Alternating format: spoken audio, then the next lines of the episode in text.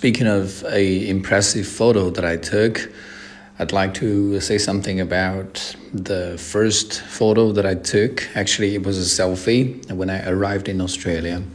As soon as I arrived in Australia, my friend took me to, you know, the Bondi Beach, which is known as one of the greatest beaches in the world. And as soon as I arrived in that place, I was very excited. So I took out my mobile phone and snapped a selfie of myself. And there are several reasons why I think this is a fantastic photo. First of all, I looked pretty cool in this photo.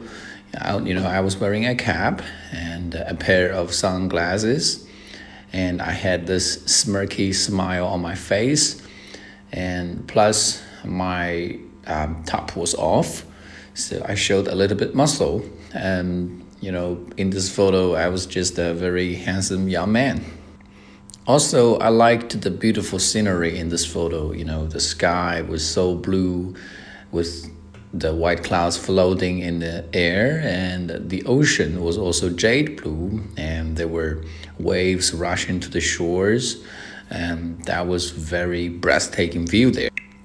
And the third thing that I like about this photo is that you know that there are a lot of activities and emotions going on in this photo.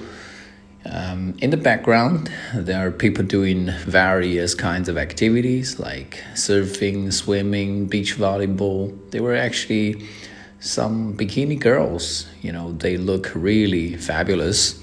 And I still have this photo in my cloud storage I think it makes perfect sense for me to print it out and probably hang it in my office.